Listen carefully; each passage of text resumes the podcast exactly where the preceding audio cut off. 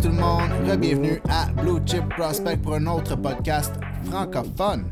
What a talk! Aujourd'hui, un petit peu différent dans le sens que le podcast va être un peu plus centré sur les Canadiens de Montréal parce que ce que je voulais faire, c'est parler des cibles du Canadien de Montréal euh, pour leur, leur, premier choix, en fond. C'est le choix qui va être quelque part entre 6, 7 et 10. Ben, je voulais qu'on parle des cibles parce que les cibles du Canadien vont pas nécessairement avec le, ranking que j'ai fait dans les deux derniers podcasts. Dans le sens que, tu sais, euh, je peux avoir un joueur à telle position, mais peut-être que les Canadiens n'ont pas besoin de ce joueur-là ou ne veulent pas ce joueur-là. Je vois pas les Canadiens sélectionner ce joueur-là. Dans ce cas-là, on va juste c'est simple, dans le fond. Les cibles du Canadien. Ceux que je pense que les Canadiens, ils veulent sélectionner, ceux que je pense qu'ils sont le type de joueur qu'ils aiment. On va y aller étape par étape. Euh, évidemment, c'est sûr qu'il y a des joueurs que moi, je pense qui vont être pris euh, qui vont être sélectionnés avant que le Canadien sélectionne. on va faire comme si le Canadien sélectionnait le numéro 7, qui est quand même relativement probable. Donc, c'est sûr qu'il y a des joueurs, mettons, comme Celebrini part numéro 1, il n'y a pas de question, il n'y a personne qui est là pour euh, se battre avec lui pour la première position. Mais il y a des joueurs après ça comme Silayev qui représente un, un genre de profil qui n'existe jamais. Euh, même chose pour Lidstrom, des joueurs comme Lev Shunov et Dickinson qui ont des, des, des potentiels de défenseurs numéro 1 extrêmement complets. Je pense ces cinq joueurs-là, selon moi, vont définitivement être partis top 5, top 6. C'est sûr, à chaque année, il y a toujours une petite surprise ici et là. Un petit euh, qui se glisse dans le top 5. ça, ça défait un peu le. le comment le, draft il, se déroule par après. Mais n'empêche que je pense que dans le top 5, top 6, ces 5 joueurs-là vont être partis. Sauf qu'on va ignorer tout ça, sauf Celebrity. Parce que dans le fond, dans le cas que le Canadien gagne la loterie, ils vont choisir Celebrity, puis ça finit là. Il n'y a pas d'autres questions, il n'y a pas d'autres euh, débats à faire. C'est ça qui est ça. il, est dans son tier tout seul. je suis sûr que c'est le même pour toutes les équipes. Puis c'est ça qui est ça. Mais les autres, ils ont toute une chance de de, débouler un peu. Tu sais, admettons, là, je sais pas, moi, il y a une équipe qui fait Ah, Cole Iserman, numéro 2. Pourquoi pas? Mais là, ben, ça vient pousser toutes les autres. Fait que là, tu te ramasses que peut-être que oui, tu vas avoir un Silayev, un Lindstrom, un Levchunov, un Dickinson euh, à la position numéro 7. Peut-être. OK? Je serais quand même surpris, mais peut-être. Fait qu'on va quand même parler d'eux autres, mais on va laisser Celebrity de son côté. C'est aussi, une chose que je voulais dire, c'est un type de podcast que je voulais faire pour plusieurs équipes. Sauf que je pense pas que je peux vraiment le faire dans la version francophone. Peut-être que je vais le faire une coupe d'équipes dans la version anglophone. Mais la raison pourquoi, c'est que euh, quand je dis, il n'y a pas une tonne d'équipes que je connais inside and out, comme les Canadiens. Il y a les Canadiens puis ça finit là. Mais il y a aussi un peu les Blackhawks. Mais sinon, en dehors de ça, j'en connais pas une tonne qui vraiment, tu sais, que je connais tout le depth chart au complet de l'équipe par cœur, puis j'ai ça, tu sais, autant que les Canadiens. Sauf que c'est aussi que la, fanbase de toutes les autres équipes de la Ligue nationale sont toutes anglophones. Fait que, tu sais, même si je fais un podcast sur, euh, je sais pas moi, les, les Bruins, ben, il y a personne qui va l'écouter en français. Fait que. Mais dans le fond, euh, pour ce qui est de la partie français, on va se concentrer sur les, prospects en général dans les drafts. On, va se concentrer sur des top 10, des petits scouting reports ici et là. Euh, puis le, sujet des Canadiens. Peut-être une fois de temps en temps, un petit tour d'horizon de la Ligue nationale, des affaires comme ça, mais ça va être beaucoup plus concentré sur le Canadien Montréal parce que c'est la seule place où l'équipe a une base de fans qui est francophone. Donc, c'est ça. Je pense que c'est clair. Je pense que tout le monde comprend cette partie-là de toute façon. Fait que, c'est ça. Fait que, pour commencer ça, au numéro 1, j'ai Ivan Demidov. Puis Ivan Demidov, dans le fond, c'est le genre de joueur que si il se présente, pas s'il se présente, si on se présente au numéro 7, puis Ivan Demidov est encore disponible, je pense que tu cours sur le stage, tu le sélectionnes, puis tu t'en vas. T'as fait ta job, tu viens de gagner, t'es bien content. C'est un joueur qui, même si j'ai un, un tier, dans le fond, on dit-tu un tiers? Hmm, en tout cas, j'ai un tier qui part de la position numéro 2 Demidov, jusqu'à pratiquement position numéro 12. Dans, là-dedans, il y a tous les joueurs que j'ai déjà parlé. Il y a aussi Parek, il y a aussi Boyum, il y a aussi Connolly. Il y en a plein de joueurs là-dedans. Mais c'est tous des joueurs qu'il n'y a pas une grosse différence dans le gap de potentiel, dans le gap de, du type de joueurs qui sont. Ils ont tous quelque chose de spécial, que ce soit Connolly, que ce soit Iserman, que ce soit Catton, euh, que ce soit Lindstrom. Ils ont tous quelque chose de spécial sur eux autres. Fait qu'ils font toutes partie du même tier. Sauf que Ivan Demidov, c'est celui qui a le plus. Dans, même si c'est un tier que je les vois pratiquement tout égal, Ivan Demidov, c'est lui qui sort du lot un petit peu. J'ai pas donné un tier à lui-même, sauf qu'il est premier dans le tier, dans le sens qu'il sort un peu plus. Il, il, est plus dynamique, il est plus complet, il est plus je peux tout faire. OK? Puis il est aussi juste plus talentueux. C'est simple, il est juste plus talentueux. Il produit comme pratiquement personne n'a jamais produit dans, la MHL. en ce moment, il est pratiquement à 3 points par game dans la MHL. C'est sûr qu'il il ne devrait pas être dans la MHL. D'aucune façon, c'est là qu'il devrait être. Il devrait au moins être dans la VHL ou dans la KHL, mais pour une raison ou une autre, euh, Ska, ils ont dit non. t'en vas jouer dans la MHL. Mais n'empêche que le, ça, lui donne l'opportunité de pouvoir tester ses limites. on le voit match après match, il se claque des 3-4 points, puis il. chaque match est un highlight. C'est pas comme Ah, j'ai un highlight aux 2-3 matchs parce que j'ai fait un bon jeu, comme plusieurs joueurs dans, la CHL. Si tu regardes des highlights, tu vas voir 2-3 matchs, ils ont fait un jeu un peu spectaculaire, quelque chose comme ça. Demidov, c'est à chaque match. C'est sûr que la, MHL n'est pas au même niveau que la CHL aussi, mais ça lui permet un peu d'explorer cette facette-là de sa, game, d'explorer jusqu'où il peut se rendre. Puis après ça, il va pouvoir comme euh, tame it down, il va pouvoir comme reculer un petit peu puis voir qu'est-ce qu'il peut faire quand il va monter le niveau. Fait que, tu oui, c'est pas. Quand je pourrais dire, c'est pas euh, optimal qu'il soit dans la MHM, mais je pense pas que c'est autant un problème que plusieurs personnes le disent. C'est que c'est Ah, ça nuit à son développement, ça n'a aucun sens je suis pas tout à fait d'accord. tant que tu joues et tu prends de l'expérience, même si tu es trop bon pour la ligne, ça te permet de pouvoir développer d'autres habilités que peut-être tu n'aurais pas pu développer si tu étais dans un niveau qui était plus égal à toi ou qui était au-dessus de, ce que tu peux faire. il y a toujours ça. D'une façon ou d'une autre, dans le fond, Demidov, même si je te dis je le prends en numéro 1, je serais quand même surpris qu'il soit là en numéro 7. Parce que c'en est, un qui peut définitivement le jumper dans le top 5 que j'ai fait tantôt. parce que justement, il y a ce game-breaking talent. Là, C'est le genre de joueur qui peut prendre une game et la changer au complet par lui-même. Il est aussi bon un playmaker qu'il est un tireur. C'est un bon patineur sans être un patineur extrêmement fluide. C'est un joueur qui utilise beaucoup le, Mohawk Stride, qui est toujours comme les pieds écartés, si on veut, puis qui essaie d'échapper la pression de cette façon-là, puis de faire ses jeux en faisant face au jeu.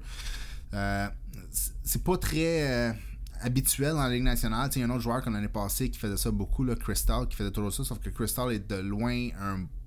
Ben, je pourrais plus dire, dans le fond, Demidov est de loin un joueur plus explosif. Son accélération, son explosion, sa vitesse est quand même beaucoup supérieure à Crystal, même si c'est pas toujours beau à voir, c'est quand même efficace. Ça fonctionne.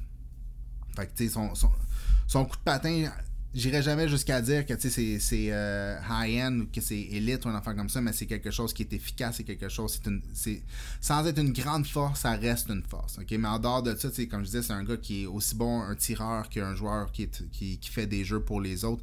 Il rend tout le monde sur la glace meilleur que lui, même si là, il est obligé de faire pas mal tout, seul parce que, euh, évidemment, c'est pas tant que son support est pas là, c'est plus le fait qu'il est tellement bon compatible à sa compétition qu'il fait tout seul parce qu'il peut le faire. Mais c'est aussi, c'est un joueur qui a des, mains incroyables. Je pense que dans, dans, tout le draft, il a les meilleures mains. Je pense même pas que c'est nécessairement proche. Euh, la, la puck est carrément tapée sur son bâton. Il peut faire ce qu'il veut. Il peut la passer à travers les jambes puis le bâton d'un défenseur 3-4 fois avant que le défenseur ait vu la puck où ce qu'elle s'en va. Fait fait que c'est ça. Fait que dans le fond, Demidov, c'est juste un talent exceptionnel. Là, je dirais pas générationnel parce que c'est pas le cas. Puis il y a même bien du monde qui disent que Demidov est un joueur qui est égal à Mishkov. Dans mon cas, je suis pas là non plus. Euh, Mishkov est tombé au numéro 7, puis c'est sûr qu'il aurait dû être pris avant le numéro 7 de toute façon, mais d'une façon ou d'une autre, c'est un joueur qui est. First, son pedigree est encore beaucoup plus spectaculaire que celui de Demidov. Même si celui de Demidov est, est impressionnant, celui de Mishkov est juste euh, historique. Pour faire ça simple, son, son est historique. Mais c'est aussi c'est un joueur d'une intelligence incroyable. C'est encore une fois, j'ai vu un jeu, là, je pense que c'est la semaine passée, une affaire comme ça, de la, la façon qu'il a créé le jeu pour s'en aller de l'autre côté du net pour après ça reprendre la puck puis la mettre en arrière du goaler. C'est juste impressionnant de la façon qu'il est capable de faire des setups puis qu'il y a juste lui qui comprend ce qui s'en vient. Il y a juste lui qui voit ce qui s'en vient, puis tout est exécuté à 100%. Le monde font juste suivre sa direction, puis lui, il fait le but. Il, est juste incroyable, Mishkov. Fait que je pense pas que Demidov est à ce niveau-là. Je pense pas qu'il a le même niveau d'intelligence. Mais en même temps, il y a d'autres aspects de sa game qui sont extrêmement bonnes. Mishkov a un meilleur tir que Demidov, mais Demidov est pas si loin que ça en arrière.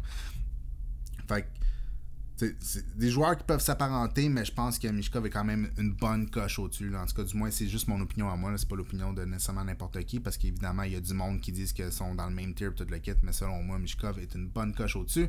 Mais Demidov n'empêche que c'est un joueur élite, c'est un joueur qui a un, plafond élite. C'est un joueur qui pourrait devenir un joueur de 80 points, 90 points, 100 points. Il y a, le, il a le talent pour, il a l'air d'avoir la la combativité et la compétitivité pour le faire aussi. C'est pas, pas un gars qui flotte dans sa zone, c'est un gars qui backcheck, c'est un gars qui travaille fort.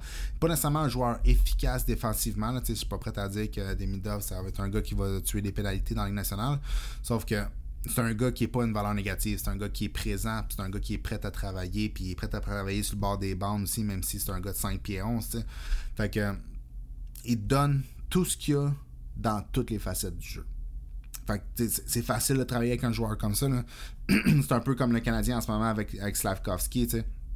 Le gars, il veut apprendre, le gars, il veut être meilleur, puis il est prêt à te donner tout ce qu'il a dans toutes les facettes du jeu. Fait que le gars, à 19 ans, il est passé d'un gars qui avait de la misère à à regarder en avant pendant qu'il patinait, il regardait toujours la puck puis il se faisait frapper, à un gars qui est rendu un two-way forward, un power forward, euh, il y a une clap bomb du côté droite, assez incroyable. Euh, il fait des super bonnes passes, même si j'ai l'impression qu'il refait toujours la même passe, la, petite one-touch pass dans le milieu, euh, qui marche comme une fois sur à peu près 100. N'empêche, tu sais le, gars, il est devenu. C'est un bon playmaker, un bon tireur, un gars qui gagne toutes ses batailles quasiment sur le bord de la bande. C'est un gars qui bloque les lignes de passe. Un gars qui fait de tout parce qu'il a voulu se rendre là. Il, avait le, il était willing de faire le travail pour se rendre là. Puis le Canadien avait l'équipe, avait le. Quand je l'équipe de développement pour l'amener là. Ben, c'est la même chose avec Demidov. C'est le même, je le vois. C'est un gars qui, déjà, est une coche supérieure à Slavkovski en termes de talent. C'est même pas débattable, mais c'est sûr que Slavkovski est plus gros. Mais avec l'équipe de développement du Canadien, c'est le genre de gars justement que tu pourrais amener à un niveau justement supérieur parce qu'il est déjà tellement bon dans tout, puis tellement prêt à travailler fort dans tout, que si tu améliores ses, talents un par un, puis que tu travailles avec ce qu'il te donne déjà, le gars peut devenir un joueur incroyable. Fait que c'est ça, c'est mon compte rendu de Demidov. euh, je vais juste checker mes petits bullet points. Ça, je me suis mis 2-3 bullet points par joueur pour être sûr que j'oublie pas ce que je veux dire. Mais c'est sûr, je vais oublier les affaires pareil. Mais, ah ouais, une chose que je voulais dire. Tu sais, je sais l'année passée, quand on a choisi, quand on a, quand on a choisi, quand on n'a pas choisi Mishkov, on parlait, ils ont parlé du fait qu'ils ne pouvaient pas voir le joueur en Russie. Euh, que c'est évidemment il y avait trop de questions dues à cet effet-là. Tu, tu peux pas déplacer tes, scouts nord-américains ou même suédois ou finlandais en Russie. Ils peuvent juste pas rentrer ou ils peuvent pas y aller ou peu importe. Là, on comprend les problèmes sociopolitiques. Sauf que le directeur du scouting amateur du Canadien, c'est quand même Nick Bobrov. Puis Nick Bobrov, à ce que je sache, à moins que je fasse une erreur, parce que je n'ai même pas vérifié, mais à ce que je sache, c'est un russe. Puis, à ce que je sache, il a travaillé pour le SKA. c'est un gars qui, évidemment, devrait être capable de rentrer en Russie. Je veux dire, jamais je que ce gars-là peut pas rentrer en Russie s'il est, est, russe puis a travaillé pour l'équipe de la Russie. Fait que. c'est ça, c'est sûr que tu peux pas faire de cross-scouting. C'est une des choses que, comme les Canadiens avaient dit l'année passée, ils ont envoyé chacun de leurs scouts aller voir des matchs de Ryan Backer parce que euh, il voulait voir c'était quoi l'opinion de tout le monde là-dessus après qu'il commençait à l'aimer et tout le kit. Ben, ce serait la même chose avec Demidov. Tu voudrais envoyer chacun de tes scouts pour aller voir le joueur puis voir euh, faire du cross-scouting, avoir des, opinions différentes puis débattre les opinions. Mais là, tu peux pas vraiment faire ça parce que tu peux envoyer probablement Nick Bobrov en Russie pour aller voir. Mais après ça, les autres peuvent juste débattre de ce qu'ils ont vu en vidéo. Tu, peux faire du scouting de volume, dans le fond, là, écouter tous les matchs euh, huit fois. Sauf qu'après ça, c'est juste ça que tu as. Tu n'es pas capable de voir ce qui se passe en personne, à quel point tu es capable d'avoir de l'information avec le coach, puis le développement là-bas, puis ces affaires-là, je sais pas. Ça, c'est toutes des parties que je sais pas, mais c'est au, au Canadien de Montréal de s'arranger avec ça. C'est pas à moi de s'arranger avec ça.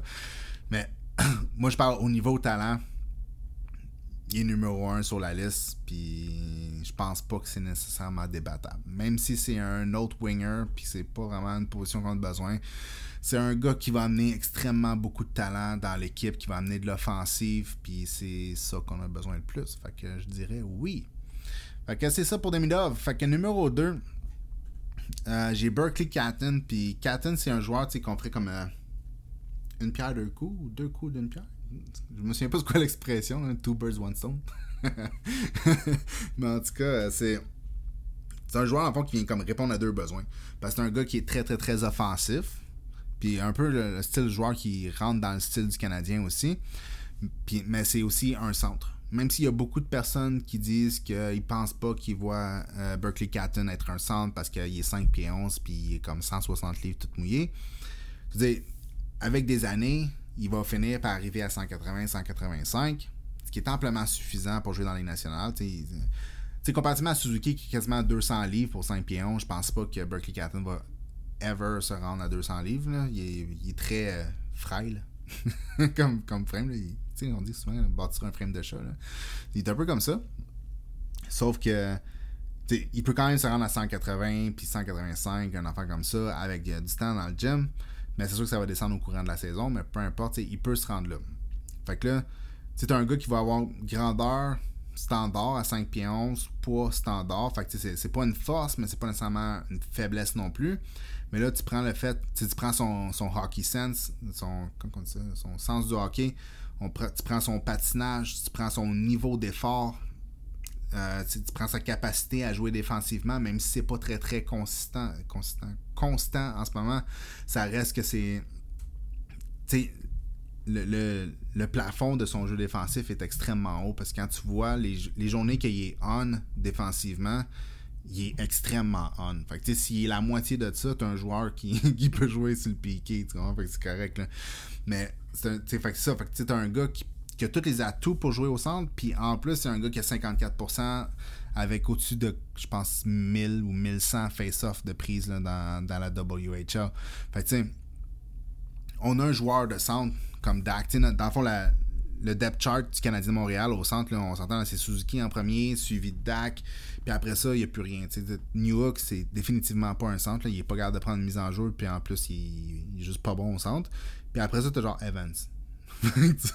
puis avant, c'est un trou noir offensivement. Tu lui donnes la puck, t'es sûr qu'il se passe rien. Fait que, il est correct pour la quatrième ligne, puis ça finit là. tu veux pas Evans nulle part d'autre que sa quatrième ligne, puis sur le piqué. Absolument rien d'autre. Fait que, tu Suzuki puis Dak. Mais Dak, c'est un joueur qui est à quoi, comme 40% dans, dans le Face-Off Circle dans, dans la Ligue nationale. Puis c'est un gars qui était à 40% dans le junior aussi ça n'a jamais été une force, ça n'a jamais été quelque chose qui était capable de faire comme il faut. Puis selon moi, ça ne sera jamais parce qu'on est rendu comme 4-5 euh, ans plus tard, puis il peut toujours pas. Les chances sont qu'il ne sera jamais un gars de face-off. Fait que si tu veux avoir Dak dans ta zone défensive, ben là, tu es obligé de le parry avec quelqu'un qui est capable de prendre une, euh, une mise au jeu. Puis après ça, ce gars-là, faut qu'il essaie de sortir ou sinon il se fait prendre dans sa zone. Fait c'est, c'est un peu un problème d'avoir un gars au centre qui est pas capable de prendre des mises en jeu ou qui. Puis c'est pas, juste que le gars il est à 49%, l'affaire comme ça, c'est que le gars il est à 40%. Fait que t'es sûr que plus qu'une mise en jeu sur deux, tu perds la POC. c'est dur à dealer avec quand même. Là.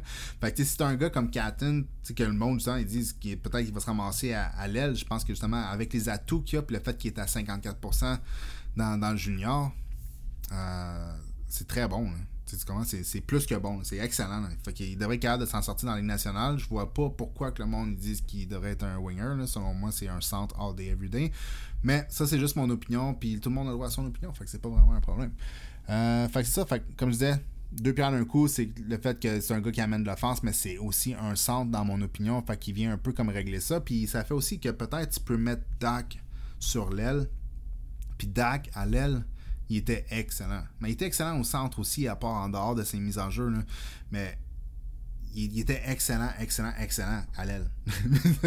c'est un c'est ça. Fait que, si tu peux le pousser à l'aile avec un gars qui est capable de jouer au centre, qui a des bonnes mises en jeu, puis qui est aussi bon, qui est un bon playmaker, un très bon tireur aussi, qui peut compléter autant qu'il peut rendre le monde euh, bon alentour de lui, je pense que t'es golden. Fait que, euh, c'est ça. Fait Berkeley Catton au numéro 2, j'ai un. J'ai un scouting report complet là, sur YouTube là, sur lui, si vous voulez aller voir, puis en même temps saliver un petit peu de ce qu'il peut amener puis de ce qu'il peut faire.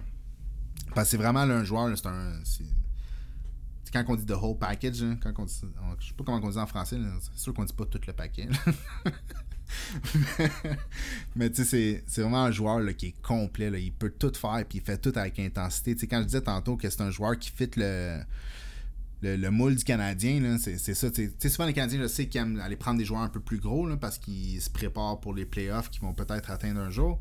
Mais tu sais, pour l'instant, euh, c'est un joueur qui est intelligent, les Canadiens adorent ça. C'est un joueur qui est compétitif, les Canadiens adorent ça. C'est un joueur qui a des skills, puis les Canadiens, pas ils adorent ça, mais ils aiment ça. C'est comme, eux autres, c'est genre caractère, combativité, compétitivité, suivi de hockey sense, suivi de skills.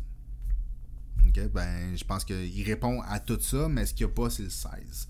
C'est la grandeur, dans la grosseur, puis les Canadiens, ben, ils aiment bien ça, les gros bonhommes. mais c'est pas un gros bonhomme. Fait que falloir tu vivre avec, mais c'est ça qui est ça. Mais si les Canadiens veulent un gros bonhomme, mais veulent un joueur qui est un peu plus limité en termes de skills ou en termes de. Ouais, en termes de. Je pense que, je pense que le, le, plafond est plus bas, je pense que les skills sont plus bas, mais si tu veux du 16 avec des skills, t'as tout de suite après Caden Lindstrom, que j'ai au numéro 3. Puis tu vois, c'en est un exemple, Caden Lindstrom, dans, dans mon ranking que j'ai fait dans les deux derniers podcasts, là, je j'ai pas mon ranking devant moi, mais je pense que je l'ai au numéro comme 7 ou 8. Quelque chose comme ça, dans ce genre-là. Euh, puis, tu sais, je le mets en numéro 3 dans cette liste-là. La raison pourquoi je le fais, c'est assez simple. Comme je disais, first, il y a la profondeur qu'on a au centre, qui est quand même relativement absente. Puis, le fait que c'est un gars qui peut amener beaucoup d'offense. C'est un je pense pas que c'est un gars qui va rendre les joueurs autour de lui meilleurs. C'est pas un gars qui va créer des lignes de passe. C'est pas un gars. C'est pas un playmaker, je pense pas. il va plus être un finisher qu'être un driver sur sa ligne. C'est déjà de même au junior. Là. Fait que je pense que ça va rester la même chose dans la Ligue nationale. Mais c'est un gars que quand tu prends tous ses outils, quand tu prends tous les intangibles qu'il amène, c'est un gars de 6 pieds 4 qui patine comme ça, qui a un tir comme ça, c'est excellent. Est-ce que le hockey sense il est euh, through the roof? Jusqu'au plafond? Euh, Je dirais que non. Non, juste non, non. Est-ce a les mains, il y a les meilleures mains dans, le draft pour euh, passer dans le trafic tout le kit? Non, mais est-ce qu'ils sont plus que suffisantes pour travailler avec? Oui, définitivement. C'est un gars qui a quand même des bonnes mains là, dans, dans, le trafic tête. Là, il peut passer dans le trafic tête avec ses mains. On dit que ça va pas bien des fois. Ah, anyway. ben, tout ça pour dire que, tu sais, Lindstrom, dans le fond, je l'ai mis en numéro 3, mais je sais que si, admettons, là, demain, le Canadien, quelqu'un d'entre vous, le Canadien, ils le prennent, euh, puis les deux autres étaient, étaient encore sur le board, je serais zéro surpris. Parce que c'est un gars qui, tu une équipe canadienne qui a l'air de choisir ses joueurs pour qu'est-ce qu'ils vont faire dans les playoffs ou au moins qu'ils essayent comme de, prévoir un peu qu'est-ce qu'un joueur peut amener dans les playoffs avec leur grosseur, leur compatibilité. Si c'est ça qu'ils veulent aller chercher, ben, ils vont aller chercher Lidstrom avant d'aller chercher Catton. Parce que Lidstrom, non seulement c'est un joueur qui a beaucoup de, talent, puis de, de, grosseur, puis de combativité, c'est un gars aussi que si, si son, son attribut principal qui est de, de marquer des buts, ne fonctionne pas dans la Ligue nationale. si, si son attribut principal ne se transporte pas à la Ligue nationale, ça arrive souvent qu'il y a du, monde qui font plein de buts qui sont pas capables de faire dans la Ligue nationale. Ben, si ça marche pas, il y a plusieurs skills, plusieurs euh, attributs sur lesquels il peut retomber sais, le fait que c'est un excellent, un excellent patineur avec sa grosseur, mais c'est aussi un gars qui est toujours, toujours, toujours honnête. C'est un gars qui est extrêmement combatif. C'est un gars qui va aller gagner ses batailles sur le, long de la barre. Sur le long de la. Il y a du travail à faire pour la ramener au milieu. Là. Des fois, il, patine puis il s'envoie dans le trouble parce que ça il tentait de se mettre dans le trouble. Ou il déjoue un joueur juste pour aller se mettre dans l'autre joueur qui l'attendait en arrière. Là. Tu comprends? Il y a du travail à faire de ce côté-là sur comment il voit le jeu, comment il voit le jeu se développer, les décisions qu'il prend, sauf qu'en tant que tel, si tout ça ne fonctionne pas, c'est un joueur qui peut gagner ses batailles, c'est un joueur qui peut jouer avec combativité, c'est un joueur qui peut aller se poster le vent de c'est un gars qui peut prendre des rebounds, c'est un gars qui a un tir extrêmement solide, qui va marquer des buts de, avec un peu de distance aussi.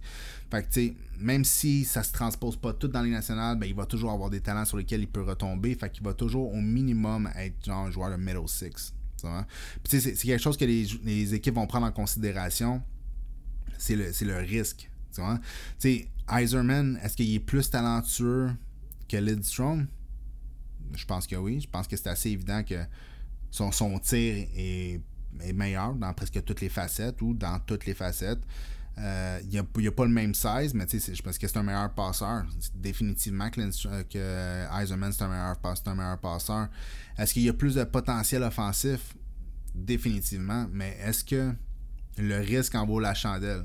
Hein? C'est quoi la différence? Dans le fond, les, deux à leur ceiling, la différence de but, c'est quoi? C'est 15 buts? C'est 20 buts? Je sais pas, là, mais c'est quelque chose dans ce genre-là. mais est-ce que le risque en vaut la chandelle dans le sens que Eiserman, il peut être rien aussi. Tandis que Lidstrom va toujours être quelque chose. Il va toujours au moins être un joueur qui va jouer dans ton middle six. Peu importe. S'il n'y a rien qui marche, tu vas le mettre sa troisième ligne, puis il va faire des points en se plaçant au net, puis en dérangeant le monde puis il pourra jamais se faire box out par un autre défenseur. ça. Il y, a, moins de risques, mais il y a aussi moins de talent. Mais c'est un joueur de centre, c'est un joueur de 6 pieds 4, c'est un gars qui patine comme le vent, c'est un gars qui a un excellent tir quand il décide d'utiliser son tir. C'est pas un gars qui est un extrêmement bon playmaker, mais il est capable de faire des jeux pareils. Fait que, tu c'est un gars qui va déranger, puis c'est un gars de playoff. C'est un gars qui va être capable de drive le net soir après soir. Mais tu sais, une chose, une façon que je le vois, c'est que c'est on prend en ce moment. Les Canadiens, on était à peu près 40 à 50 buts en arrière des équipes qui sont des, des contenders, dans le fond. Après 55, 56, 57 matchs en Ligue nationale, en ce moment, dans la saison, on est à peu près à 40-50 buts en arrière des, des tops équipes. fait que. c'est ça. si tu drafts un gars comme Lindstrom, ben lui, ça il va, il va porter un peu de ce poids-là, dans le fond. Parce qu'en fin de saison, je sais pas c'est quoi la différence de but entre euh, le, Canadien et les top teams. Mais si après 57, on est à 40, 50 buts en arrière, on va minimum être à comme 60 buts, quelque chose comme ça en arrière après 82 matchs. Fait que, tu Lindstrom, c'est un joueur qui va aider à porter ce fardeau-là, de rajouter des buts dans l'équipe. Mais aussi, il faut pas que tu oublies qu'il y a des joueurs comme Dak qui vont un jour être en santé. Puis, Dak, pas, ça n'a jamais été un gars qui faisait bien des buts. Même dans junior, je pense que sa meilleure saison, c'est comme 25 buts. Mais, il est devenu meilleur, puis il va au net beaucoup quand même. Il y a beaucoup plus de constance de ce côté-là. Fait que, tu peux rajouter comme 20-25 buts avec Dak. Après ça, tu peux rajouter, euh, je sais pas, mettons un autre 20-25 buts avec New Hook s'il joue à l'aile. Puis euh, ils, mettent tout ça ensemble. Fait que, rajoute 20-25 buts avec Dak, rajoute 20-25 buts avec Newhook, rajoute Slavkovski qui se met à tirer une fois de temps en temps, qui peut la rentrer. T'sais, mettons, je sais pas combien de buts qu'on peut donner à Slavkovski l'année prochaine ou euh, dans deux ans. 20-25, même chose, j'imagine. On, on va pas pousser la chandelle trop fort. Là. On va pas dire, mettons, ah, c'est un gars de 35 buts, peu importe. C'est pas, pas ça que je veux faire. je veux mettre ça d'un côté réaliste. Tu mets Dak à 20 buts, tu mets New York à 20 buts, tu mets Slav à 20 buts, tu as 60 buts. S'il y en a un des, un des trois qui se blesse, peu importe, mais que dans la même année, tu as Cofield qui, euh, qui retrouve son, euh, son mojo. ben, tu sais, tout à coup, tu te ramasses avec un gars qui, qui a comme 19 buts cette année ou je sais pas trop quoi, puis peut-être qu'il pourrait en finir avec 40, tu sais, s'il retrouve son tir, puis il retrouve un peu plus ses repères en termes de tireur.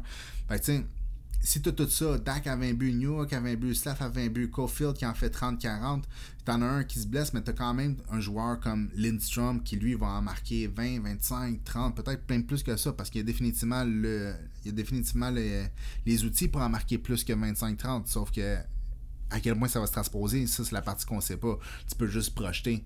Mais n'empêche que là, on vient de rattraper une grosse partie des buts qui manquent. Fait que, si, par-dessus ça, tu rajoutes, admettons, un, un free agent qui est capable de scorer une vingtaine de buts aussi, ou je sais pas, moi, tu vas chercher un Genzel, ben là, tu t'es golden, pas à peu près, fait que, surtout en plus qu'on est une équipe qui a l'air de se développer pour être une équipe plus défensive qu'offensive. Fait que si tu gardes les buts contre bas, mais que tu augmentes d'une bonne façon tes buts pour, ben t'es une équipe de playoff. T'es une équipe qui va être capable de de, de compétitionner parce que c'est sûr que on a évidemment là, en ce moment on a déjà Matheson puis Savard mais dans, dans, le, dans le pool là, on a, on a Goulet qui est là, on a, euh, on a qui s'en vient. On s'entend que c'est des joueurs qui sont beaucoup plus défensifs qu'offensifs. C'est pas des joueurs qui ont de la, de la créativité dans leur jeu. C'est des joueurs qui vont. C'est ça, qui sont défensifs, qui vont prévenir des buts. après ça, tu prends Struble, ces affaires-là, c'est tous des joueurs qui sont aussi beaucoup plus défensifs qu'offensifs. Même chose pour Jack Un jour, il va.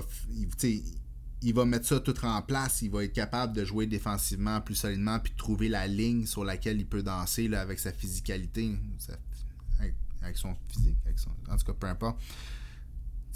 On va avoir une équipe qui va être très bonne défensivement éventuellement.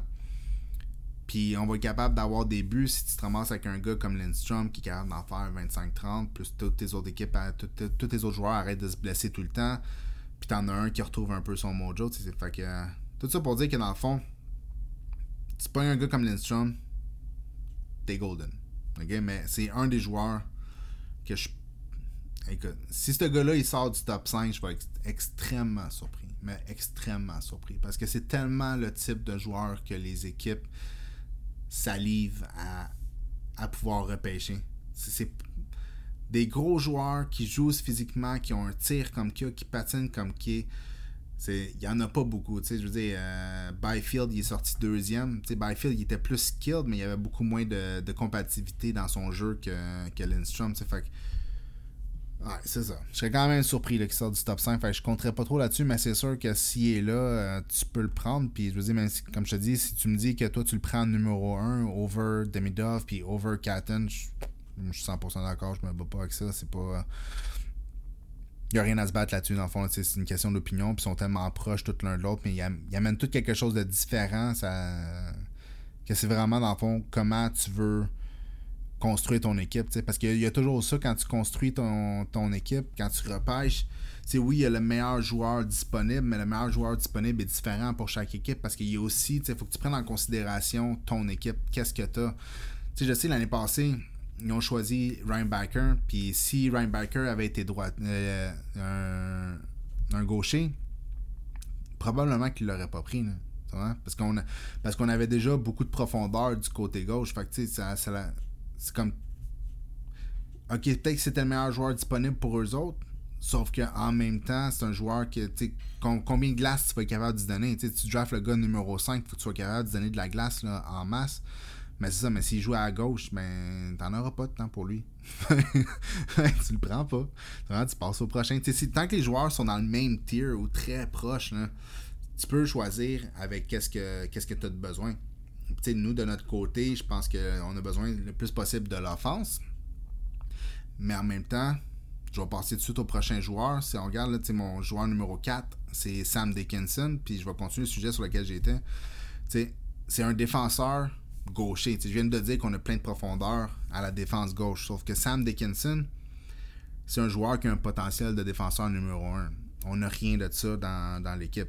Je veux dire, Matheson, c'est pas un défenseur numéro 1. Ben, peut-être qu'il y en a certains qui pensent que c'est un défenseur numéro 1, mais moi, d'aucune façon, c'en est un.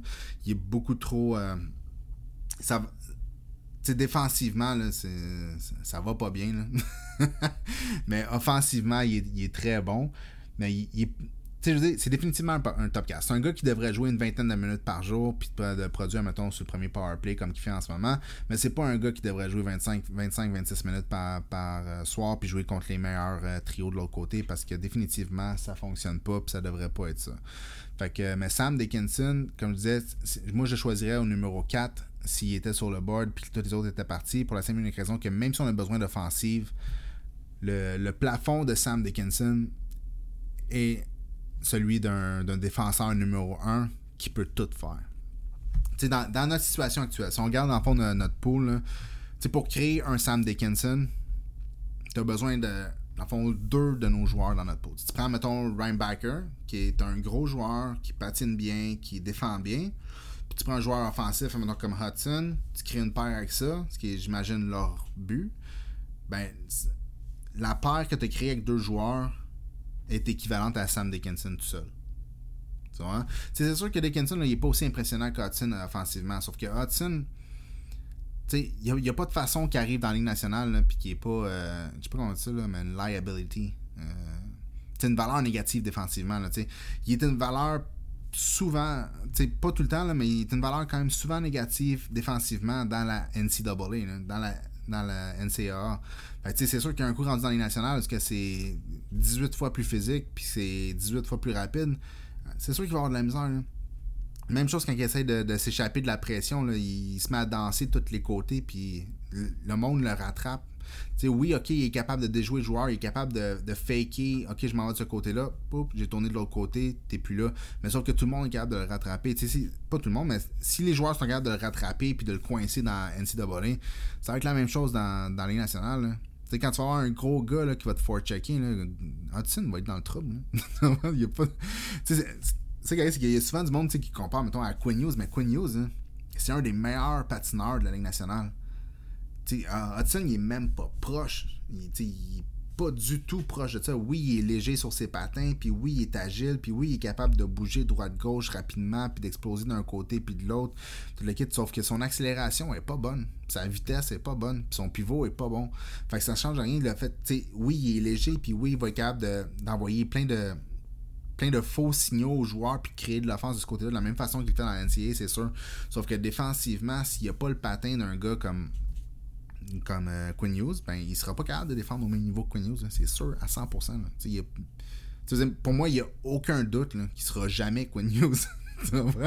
Mais, c'est ça. Fait tout ça pour dire que finalement, si tu prends Hudson, t'enlèves un petit peu d'offense, parce que c'est vrai qu'il est très, très, très impressionnant euh, offensivement, puis tu prends Ryan Backer, tu les mixes les deux ensemble sur une paire, ben dans le fond, cette paire-là te donne ce que Sam Dickinson peut te donner à lui tout seul.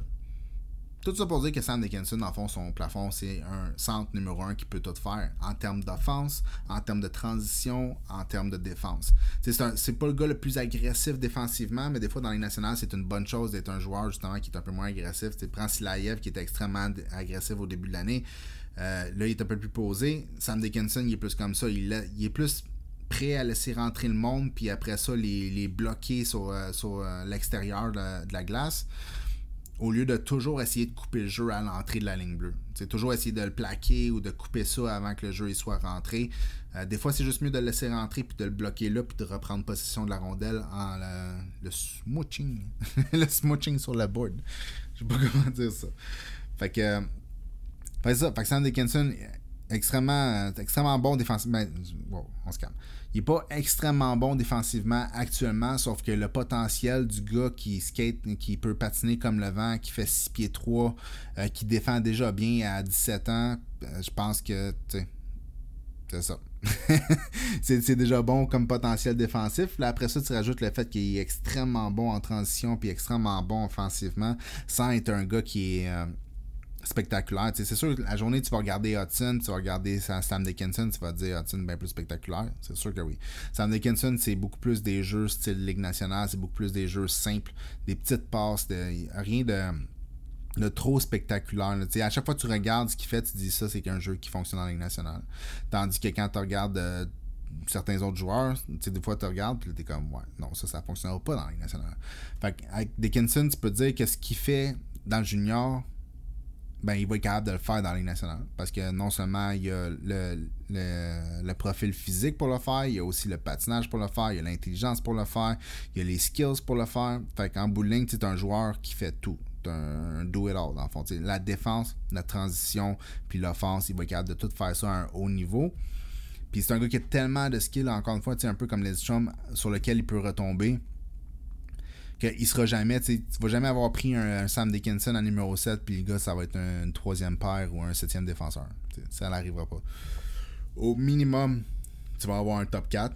Un peu comme Ryan Biker. L'année passée, ils ont choisi Ryan Biker, puis ils savent très bien qu'au minimum, ils vont avoir un top 4. Mais peut-être qu'ils ont un joueur de première paire. Ben, avec Sam Dickinson, tu as au minimum un top 4, puis peut-être un joueur de première paire. Mais aussi, je dirais plus plus de chances qu'un joueur de première paire, mais aussi, comparativement à Ryan il y a des chances qu'il soit un joueur de. un, premier défenseur. Tu sais, il n'y en a pas une tonne de premiers défenseurs qui sont pas strictement, mais principalement défensifs. en dehors de Jacob Slavin en, Caroline, il n'y en a pas une tonne de défenseurs. Tu peux dire que c'est des défenseurs de comme 30 points, 35 points, puis euh, tu les considères comme un premier défenseur parce qu'ils sont tellement dominants défensivement. Puis en relance, il n'y en a vraiment pas une tonne. Fait que c'est ça. ça, c'est plus comme Ryan Backer, c'est ce côté-là. Sam Dickinson, il peut amener beaucoup plus offensivement. Je pense que ça fait 18 fois je me répète. Fait que, on va passer au prochain, je pense. Excusez-moi. Euh, juste le point. Ouais. OK. Prochain, numéro 5, c'est Artyom Levchunov. Donc, un autre défenseur. Puis, dans le fond, tu tu peux prendre Levchunov ou tu peux prendre Dickinson. Tu peux les switcher de place. Ça dépend juste de ce que tu préfères. Tu veux avoir un droitier, tu veux avoir un gaucher. Puis, pas tant comme, ah, je prends un droitier parce qu'ils ont plus de valeur sur le marché de l'échange, mais plus je prends un droitier parce que j'ai besoin d'un droitier. Ah, ou je prends un gaucher parce que j'ai besoin d'un gaucher. Parce qu'en réalité, je pense que le, plafond est quand même très similaire. Je pense que le, le plafond offensif de, de Lev est probablement un peu plus élevé. Sauf que Dickinson, probablement qu'il va être plus complet en termes de défenseur, si on veut.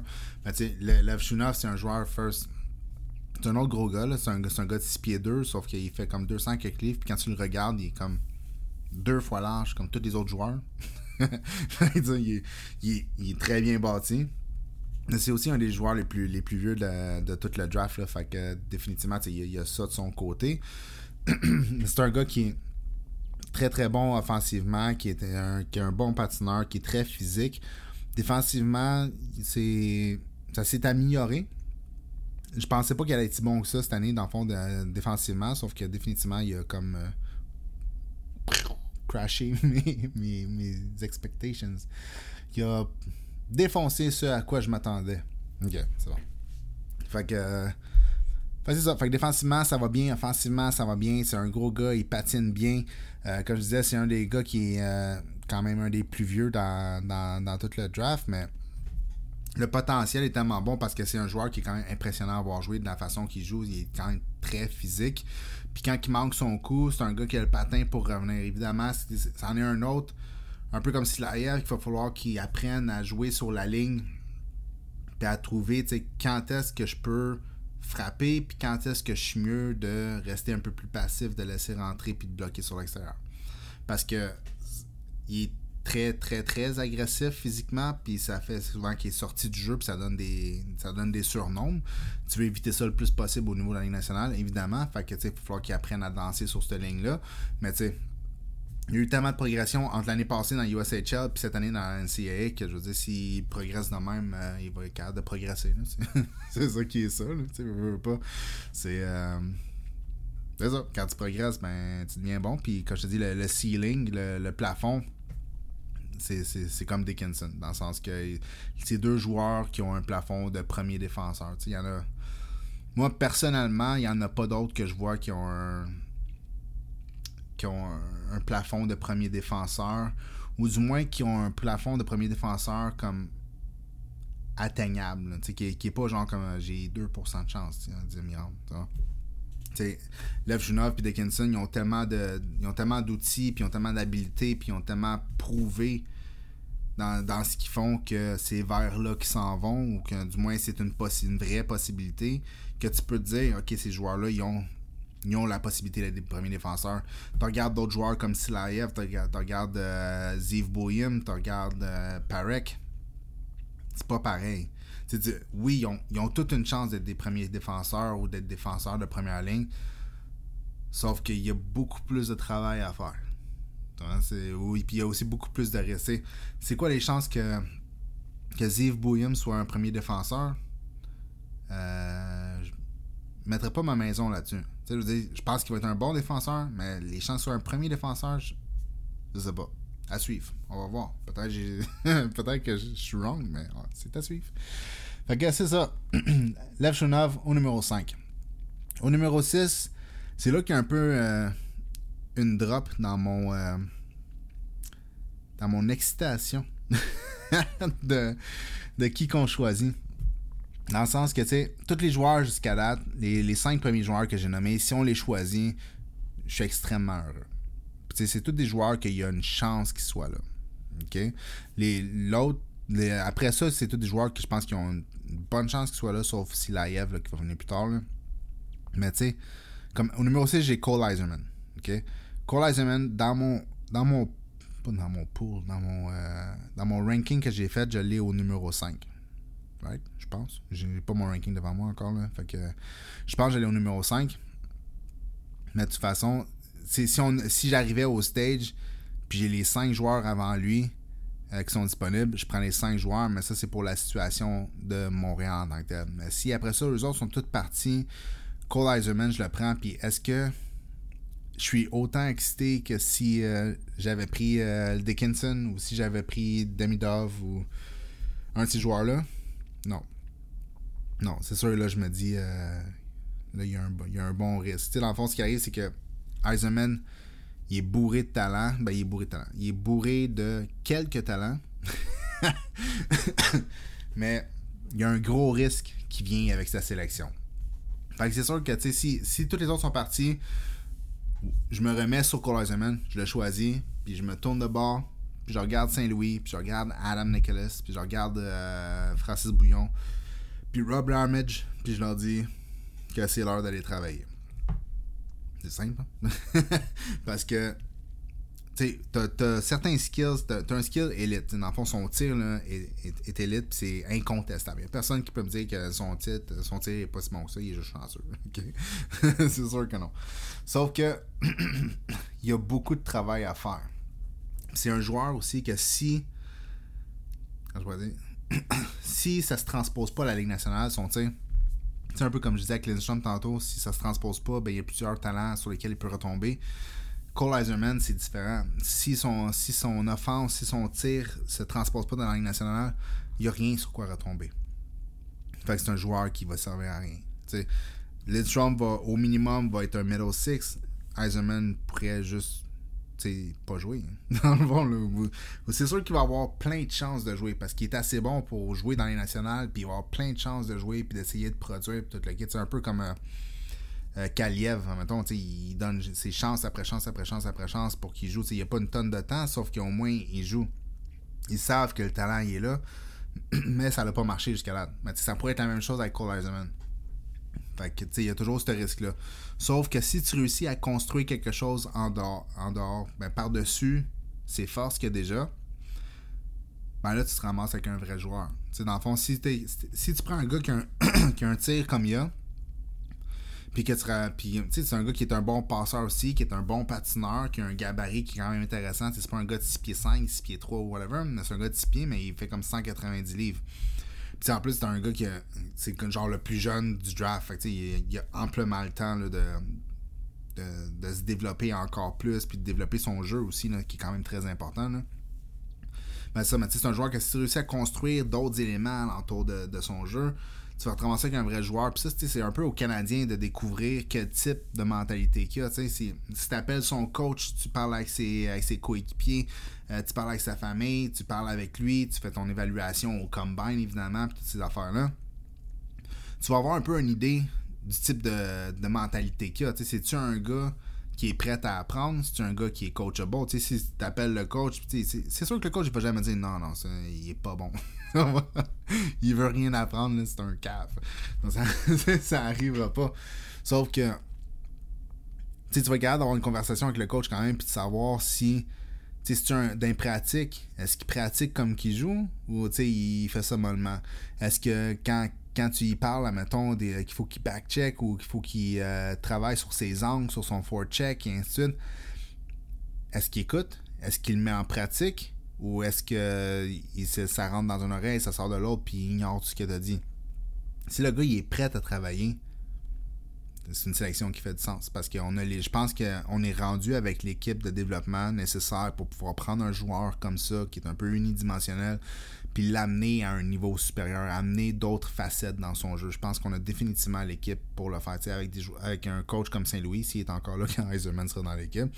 Euh, puis d'autres comme Adam Nicholas, ils font tellement une bonne job en ce moment. C'est dur de voir un. J'aurais de la misère à voir Cole Eiserman rentrer avec le Canadien puis pas capable de développer euh, son jeu sur d'autres facettes. Parce que je pense qu'on a l'équipe pour le faire. Fait c'est ça. Fait tout ça pour dire qu'en bout si tu choisis Ironman, il y a un risque.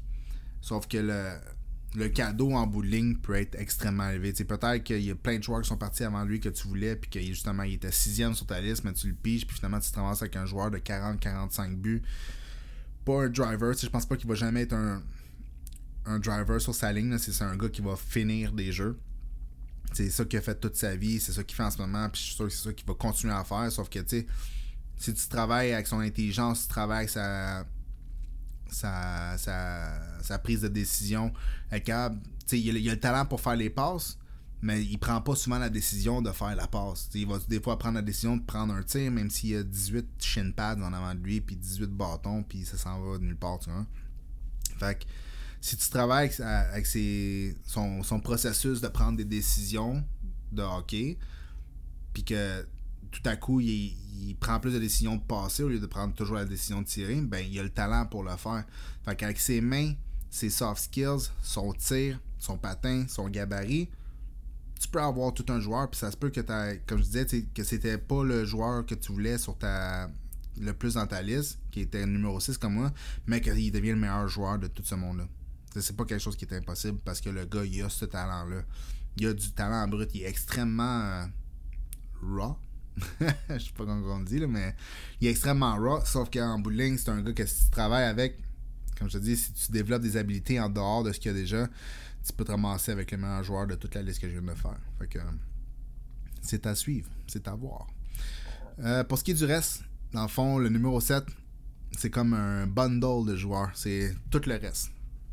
Parce que dans le fond, même si je les considère tous dans, le même euh, tier, dans le même tiers, dans le fond, de, talent, au numéro 7, c'est là que je me dis que toutes les autres, actuellement, ça se peut qu'en fin de saison, ce soit différent, mais actuellement, avec ce que j'ai vu, c'est tous des joueurs que je serais encore content qu'on choisisse, mais je serais pas. Je sauterais pas au plafond.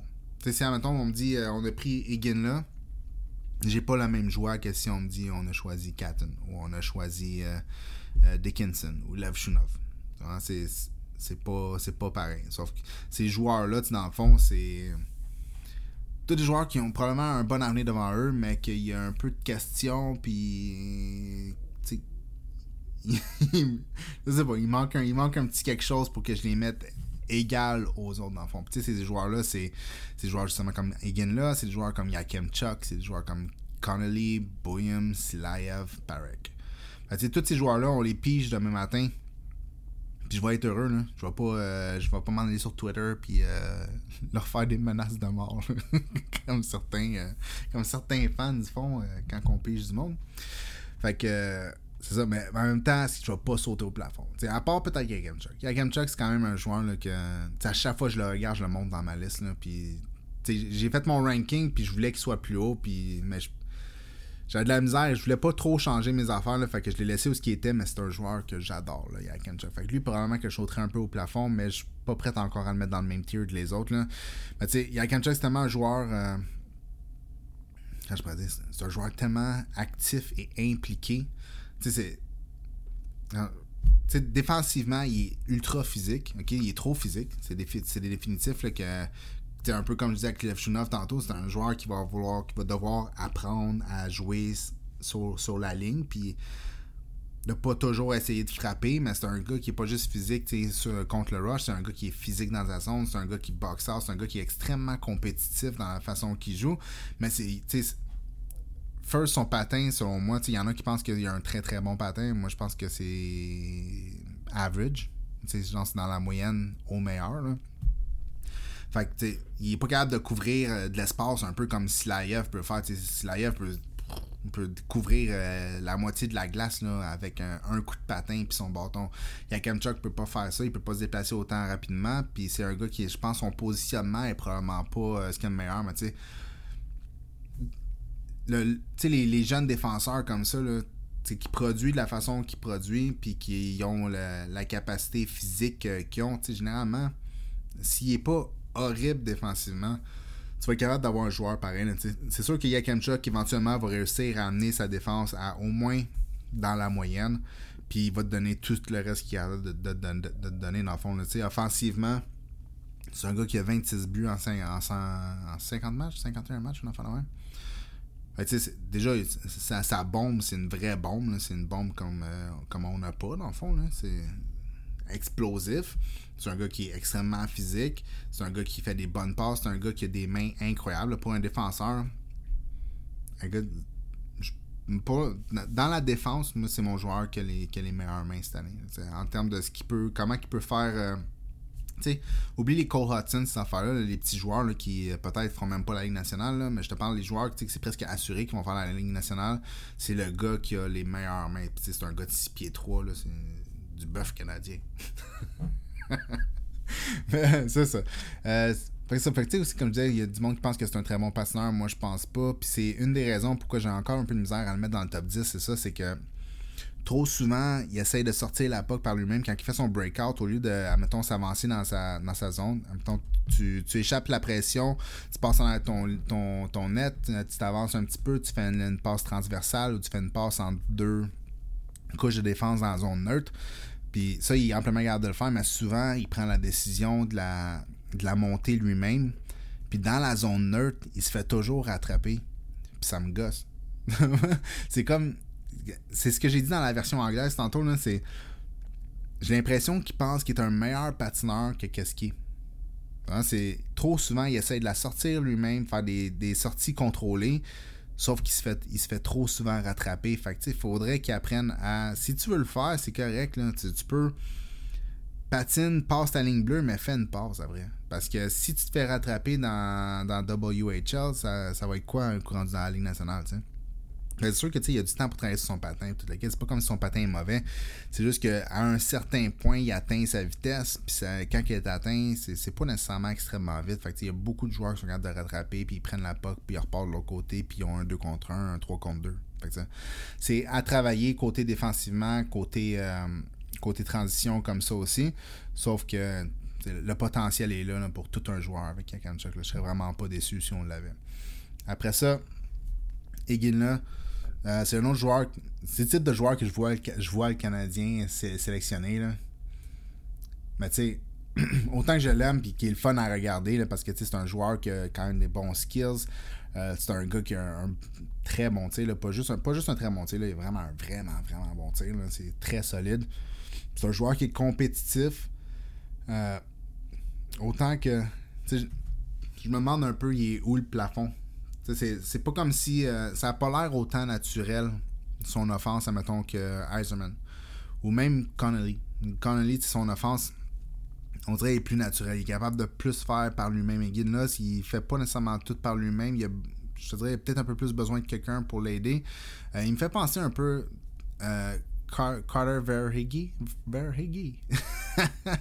c'est un nom spécial, mais Carter Verhege en Floride. C'est un je dis pas que c'est ça son ceiling. Je, pense, je sais pas si c'est un gars de 70 points puis 30-40 buts comme ça. J'en ai aucune idée. Sauf que c'est le type de joueur qui me fait penser. Fait c'est un gars qui est capable de faire des passes. C'est un, gars, un gars qui est capable de driver. Des fois, c'est un gars qui a des super bonnes mains, qui a un bon tir, qui est, qui est vraiment pesant. C'est un gars qui joue pesant aussi. Même si c'est pas le plus gros gars, c'est un gars qui joue pesant. C'est pas un gars qui est facile à tasser de la POC. Euh, il, gagne, il gagne beaucoup de ses batailles. C'est sûr que c'est dans la CHL. Fait que c'est un autre paire de manches, mais, mais n'empêche que c'est quand même un bon signe. Fait que je serais pas déçu, sauf que lui, c'est définitivement pas quelqu'un que je sauterais au plafond si euh, on avait sélectionné Higgin là. Sauf que c'est un gars qui, encore une fois, à chaque fois que je le regarde, j'ai envie de le monter. Parce qu'il joue d'une façon que tu sais que ça se transpose à la Ligue nationale.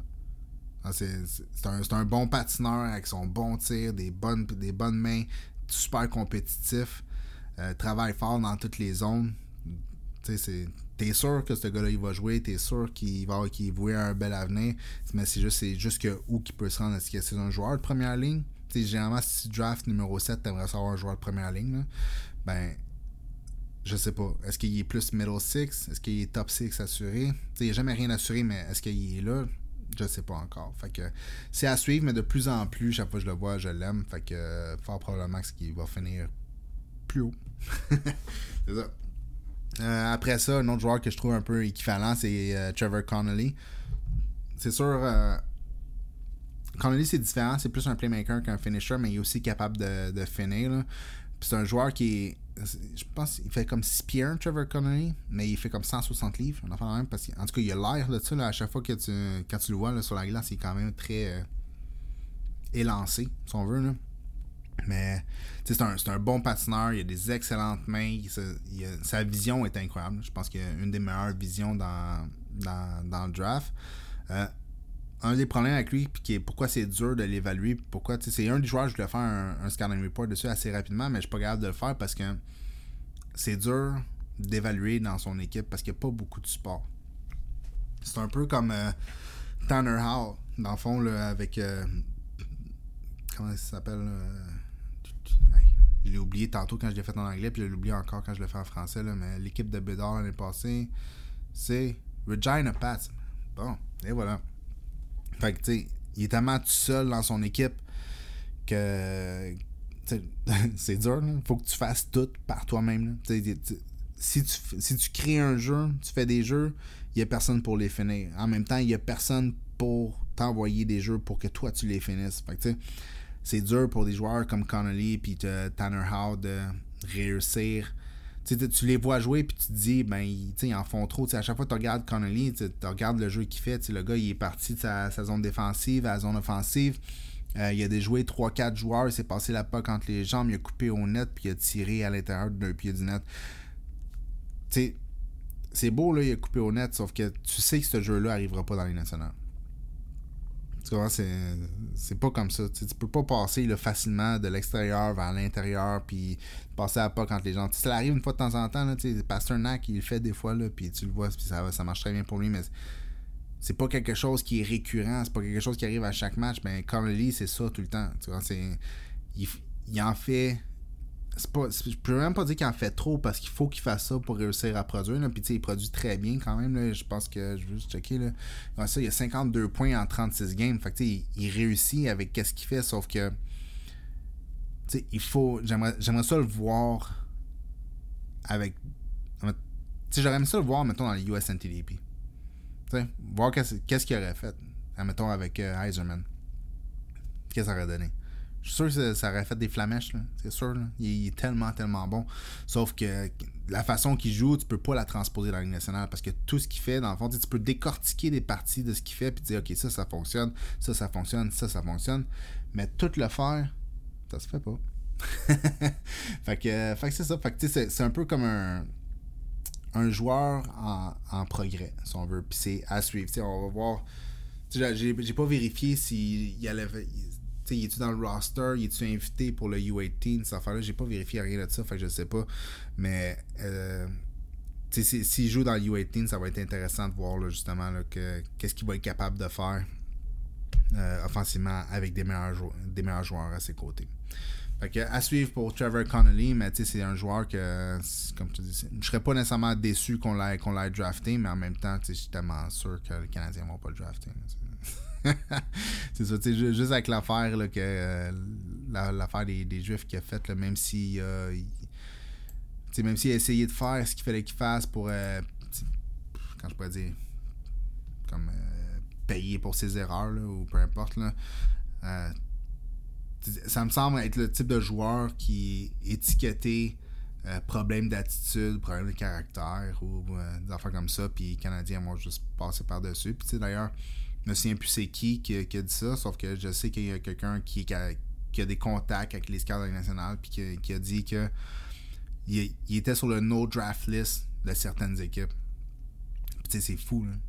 Un gars de ce talent-là qui est capable de faire tout ce qu'il fait quand il est tout seul comme ça, euh, puis tu le mets sur ton no draft à cause de qu'est-ce qu'il a fait à, mettons, à 16 ans, 15 ans, puis qu'il a payé le prix pour, puis qu'il a fait, il a fait du bénévolat, puis travailler dans la communauté, communauté juive, il faut payer, euh, ses, payer ses là, ou payer pour son erreur, puis tout le kit. Tu sais que, honnêtement, essayer de de racheter son erreur de, de, jeunesse. Là, c'est, dire, à un moment à moins qu'il y ait d'autres problèmes, c'est sûr, mettons, euh, Kent Hughes, il appelle le gars de, des Storms de Tri-City, puis il fait comme puis comment il se passe, euh, comment ça va quand on lit, son attitude, il dit Ah, il est toujours en retard, toujours ci, toujours ça. Ben là, c'est sûr que là, tu te fais Ok, ben, c'est beau.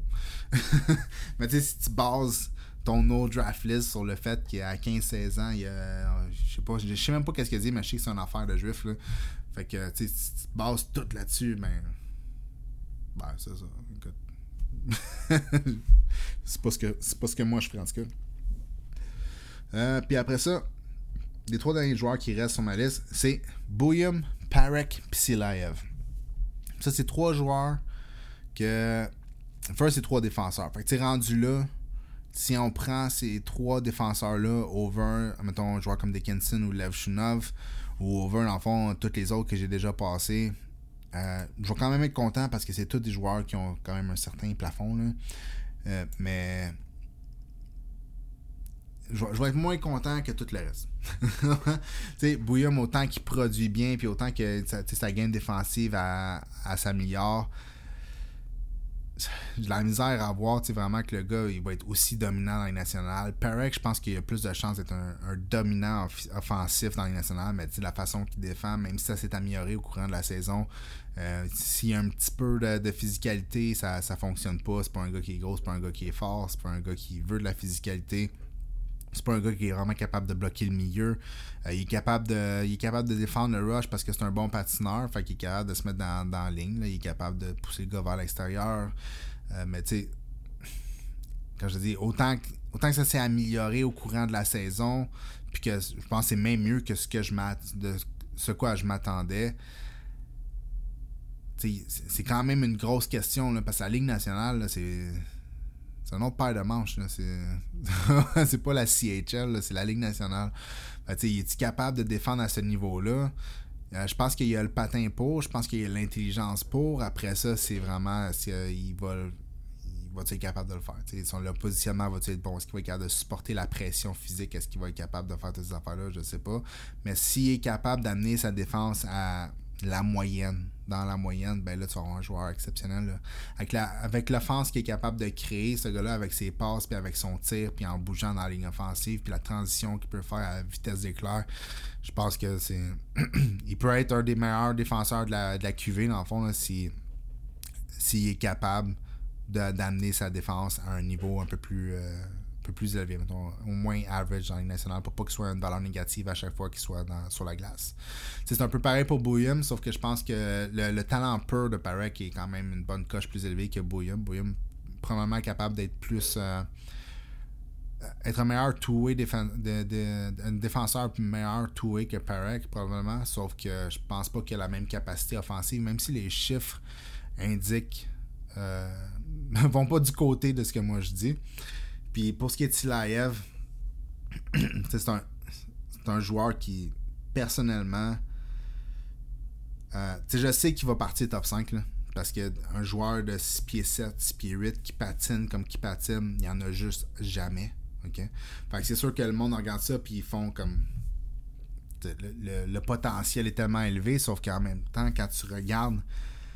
Quand tu regardes ces jeux, la transition est vraiment moyenne à mon avis. C'est peut-être les games que j'ai vus, là, je sais pas, là, mais dans sa transition, écoute, il, se pogne toujours dans des four checkers. fait que c'est pas, pas, super bon. Là. Il est capable de faire des bonnes passes, par contre. que ça, c'est une bonne chose. Puis il, est capable de faire des, des, jeux longs, autant qu'il est capable de faire des jeux courts. Il est capable de varier sa transition de cette façon-là. Mais il va souvent se patiner dans un four checker. Puis je comprends pas pourquoi. Il est devant lui, puis il fait. Écoute, c'est drôle à voir, là, mais il sort dans l'arrière de son filet avec la puck là, à toute vitesse. Puis là, il y a un forechecker ou quelqu'un qui l'attend là, puis il patine dans le gars. Il, il essaye même pas comme euh, oh, crossover ce côté-là, crossover de l'autre côté, puis bing bang malaboum. Je, je, t'ai fait manquer ton, ton coverage dans le fond, là, je suis parti de l'autre côté. Non, c'est pas le même. T'sais, lui, c'est vraiment. c'est quasiment s'il regarde le gars dans les yeux, puis il s'en va dedans. c'est un peu spécial à voir des fois, mais c'est pas. Euh, c'est pas quelque chose de récurrent match après match, mais c'est juste la transition est moyenne, mettons. Puis offensivement, je trouve qu'il amène juste.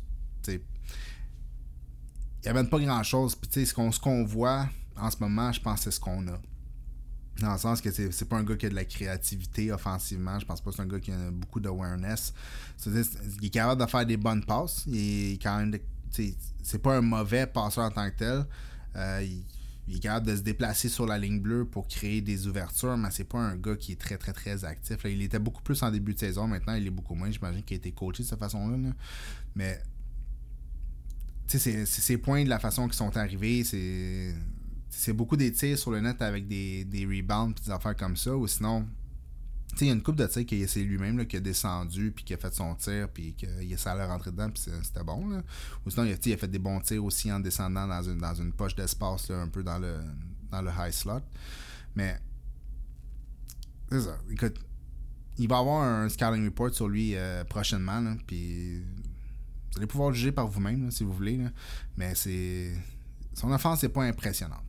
vraiment pas impressionnant. Fait tu dans le fond, moi, je me dis, tu, choisis Silaev, puis c'est un peu comme si. C'est un peu comme si tu rechoisis, euh, je sais pas, euh, puis Goulet. C'est pas tout à fait pareil, évidemment. on n'a pas de joueurs de 6 pieds 7 qui patinent comme ça. Mais on a des joueurs, déjà, que leur, leur rôle est défensif, puis et de relancer la transition rapidement. Tu qu'il y a un coup qui sont dépassés la ligne bleue, euh, offensive, ils ont plus une tonne de créativité, ils savent plus trop quoi faire avec. on les a déjà, ces joueurs-là. Goulet puis Ryan Backer, c'est déjà ça. Puis Struble, c'est ça. Puis Jack c'est ça. même s'ils sont capables de trouver des lignes de tir, même s'ils sont capables de bouger latéralement, ouvrir des, lignes de passe, c'est pas des joueurs qui sont offensivement, ils sont pas brillants en offensive. Fait que Silaev, c'est un peu le même que je le vois. C'est un gars qui va être capable de se débrouiller, c'est un gars qui va être capable de faire certaines choses, mais c'est pas un gars qui va. Euh, tu sais, il jouera pas sur ton premier powerplay. C'est sûr que non. Puis je pense, pense que si tu l'as sur ton deuxième powerplay, ça, ça va pas nécessairement bien non plus.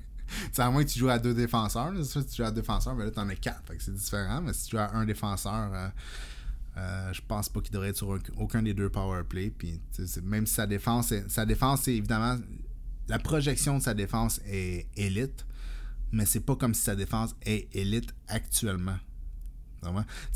à la grosseur qu'il a, il s'en va d'un bande pour aller euh, choisir, pour aller euh, battre, se battre pour la POC toute l'équipe. Puis c'est pas.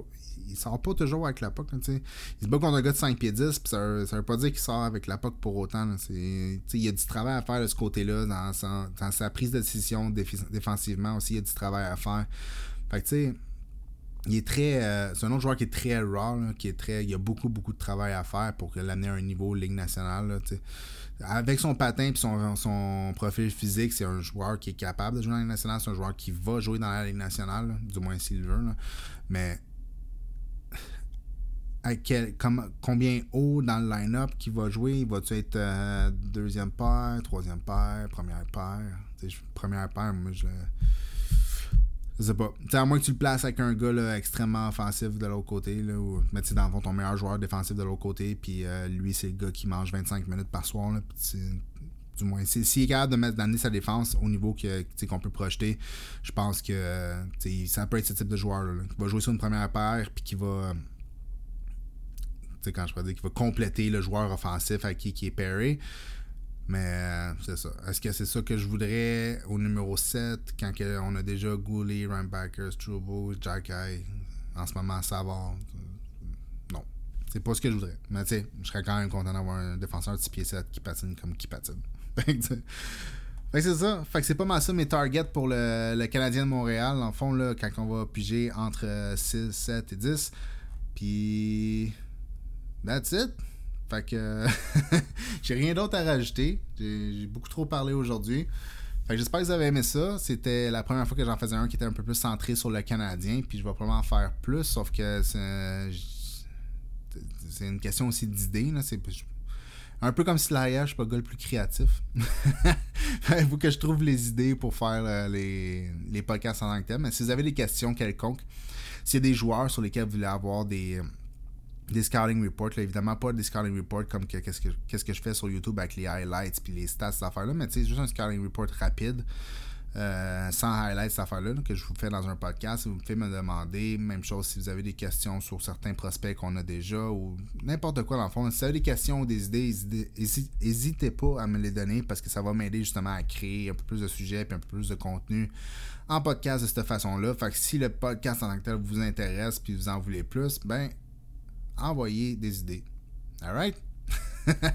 ben là-dessus, on, finit ça là. Fait que merci beaucoup d'avoir écouté. Puis on se voit dans le prochain.